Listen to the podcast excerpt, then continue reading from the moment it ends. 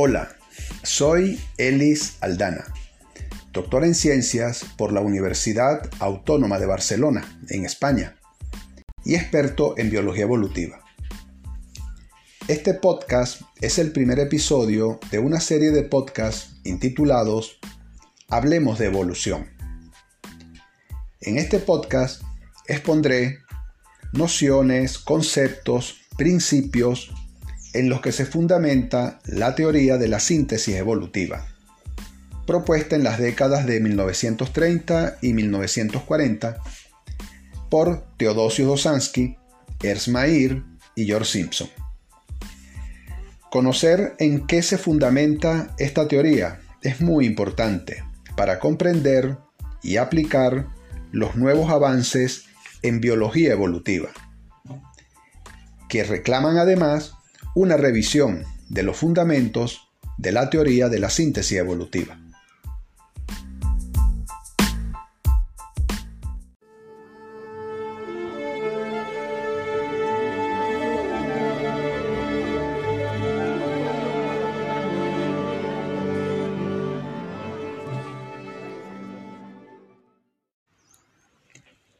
Con el nombre de síntesis moderna, fue propuesto a mediados del siglo XX una síntesis evolutiva, con los aportes de Charles Darwin y los resultados sobre la herencia de Gregorio Mendel, descritas además matemáticamente.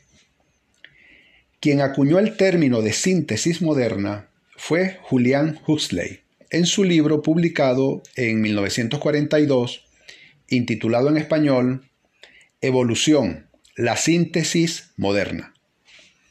Es importante destacar que Huxley no solo trató en su libro la síntesis de la teoría de la selección natural y la genética mendeliana, sino que Huxley también incluyó en su libro los aportes de la fisiología del desarrollo, de la ecología, de la sistemática, de la paleontología, de la citología y la descripción y análisis matemático. La visión de Huxley, yo diría, fue más amplia, más pluralista, por incluir en su libro los trabajos y las propuestas, y atención a este dato, Huxley incluyó los trabajos y las propuestas de dos autores declarada y abiertamente anti-darwinistas como lo eran Cyril Darlington y Richard Goldsmith. Darlington proponía que la hibridización y la poliploidía eran causas de variación genética y de especiación, y por tanto las incluía en sus propuestas de causas evolutivas. Darlington fue quien descubrió el entrecruzamiento cromosómico y Goldsmith proponía la teoría mutacionista. Goldsmith afirmaba que los cambios hereditarios relacionados con el desarrollo del individuo eran cruciales para entender la evolución. Decía también Goldsmith que los procesos responsables de los cambios intraespecíficos eran diferentes a los procesos responsables de cambios del origen de nuevas especies y taxones superiores. Pero en este podcast me enfocaré en una versión de la síntesis moderna posterior a la propuesta por Huxley.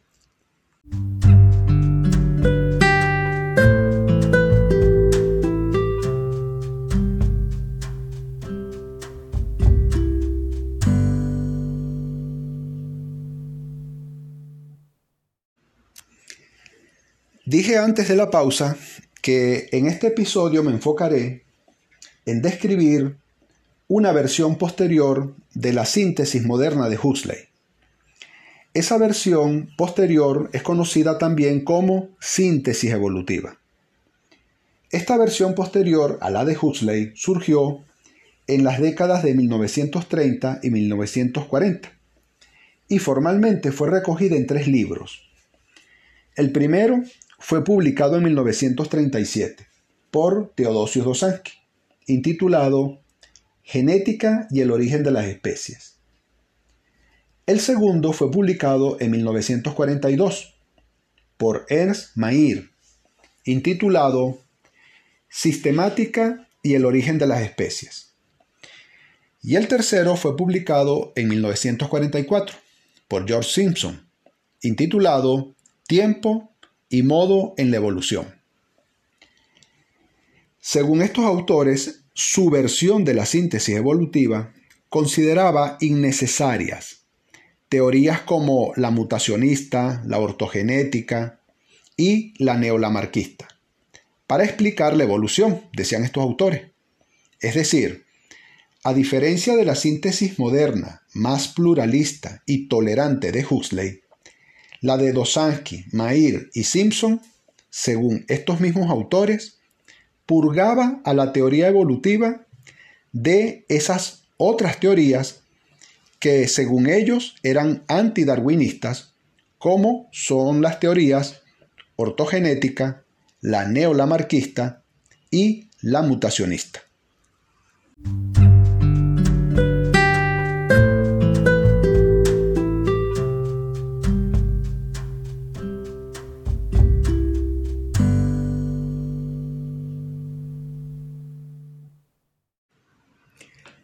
Expondré a continuación las principales nociones, los principales principios y postulados sobre los que se apoya la propuesta de la síntesis evolutiva de Dosansky, Mair y Simpson. La mayoría de las investigaciones en biología evolutiva actualmente se apoyan en esta propuesta de síntesis evolutiva. Es la teoría evolutiva más consensuada más ampliamente aceptada, pero no unánimemente aceptada. Hay autores críticos con algunos o todos los fundamentos de esta teoría. En futuros episodios expondré esas otras teorías, nociones, principios, que no fueron incluidas en la síntesis evolutiva de Dosansky, Mair y Simpson. Y además expondré otras propuestas que amplían la síntesis evolutiva propuesta por estos autores.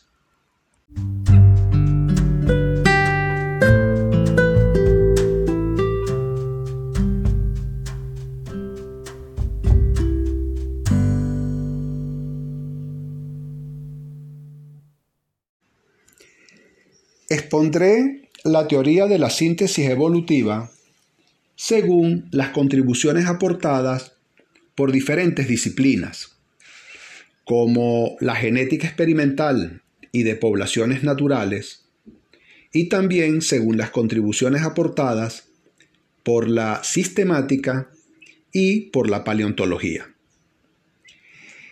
Entre los aportes desde la genética experimental y de poblaciones naturales está la noción de fenotipo, según la cual el fenotipo es cualquier rasgo físico observable, determinado genéticamente, y que las diferencias fenotípicas entre los individuos son debidas parcialmente a diferencias genéticas y parcialmente debido a efectos directos del medio ambiente. Además se considera que las características adquiridas por efecto del medio ambiente no se heredan, pero que el medio ambiente puede alterar la expresión génica. Se considera además que la variación hereditaria está basada en la variación de los genes, considerados partículas, es decir, indivisibles, que retienen su identidad generación tras generación. Según los aportes de la genética a esta teoría, los genes mutan y lo hacen a una tasa baja, a formas alternas llamadas alelos, y que la variación surgida por mutaciones es amplificada por la recombinación cromosómica.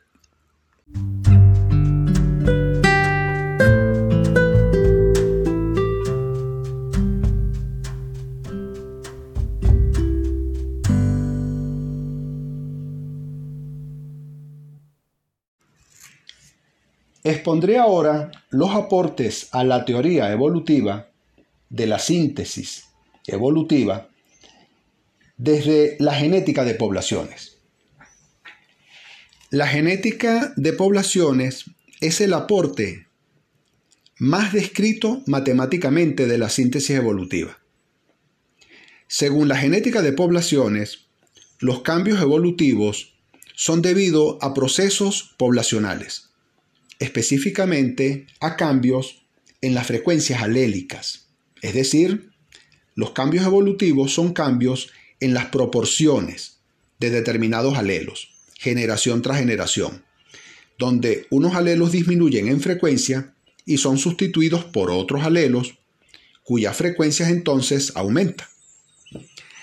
La evolución consiste así, entonces, en la sustitución de unos alelos por otros, según si sus expresiones fenotípicas, al hacer uso de los recursos del medio, se reproducen y sobreviven más, o mejor dicho, si es favorecido por selección natural.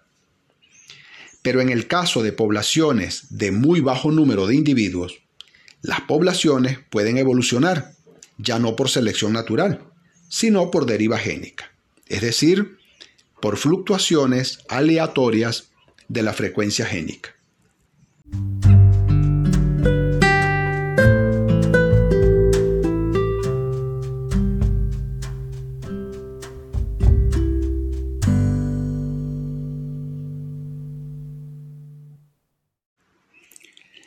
Desde la sistemática se ha contribuido a la teoría de la síntesis evolutiva con conocimientos concernientes a la variación geográfica adaptativa de las especies, como consecuencia de la selección natural, definiendo adaptación como una función que surge y o se mantiene por selección natural. A las especies se les reconoce como representantes de un arreglo determinado de genes, como unidades reproductivas, que no se reproducen con otras especies, es decir, con otras poblaciones con otros arreglos de genes. Sostiene así entonces el concepto biológico de especie, y que el origen de nuevas especies o especiación ocurre a través de la diferenciación genética de poblaciones geográficamente separadas.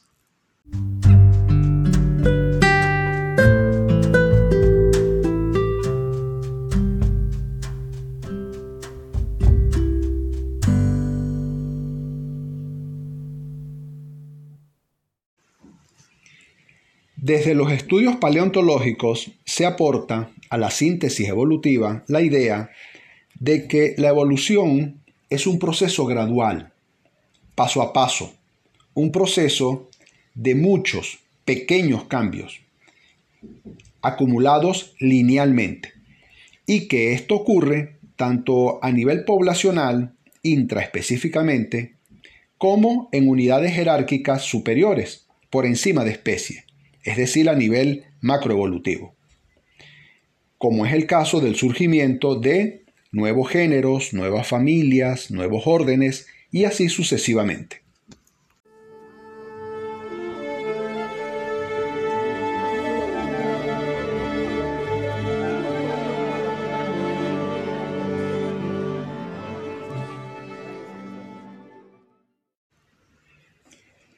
En el próximo episodio describiré los aportes desde otras disciplinas que han impuesto la necesidad de ampliar la propuesta de la síntesis evolutiva por lo que se le llama ahora la teoría de la síntesis evolutiva extendida o ampliada.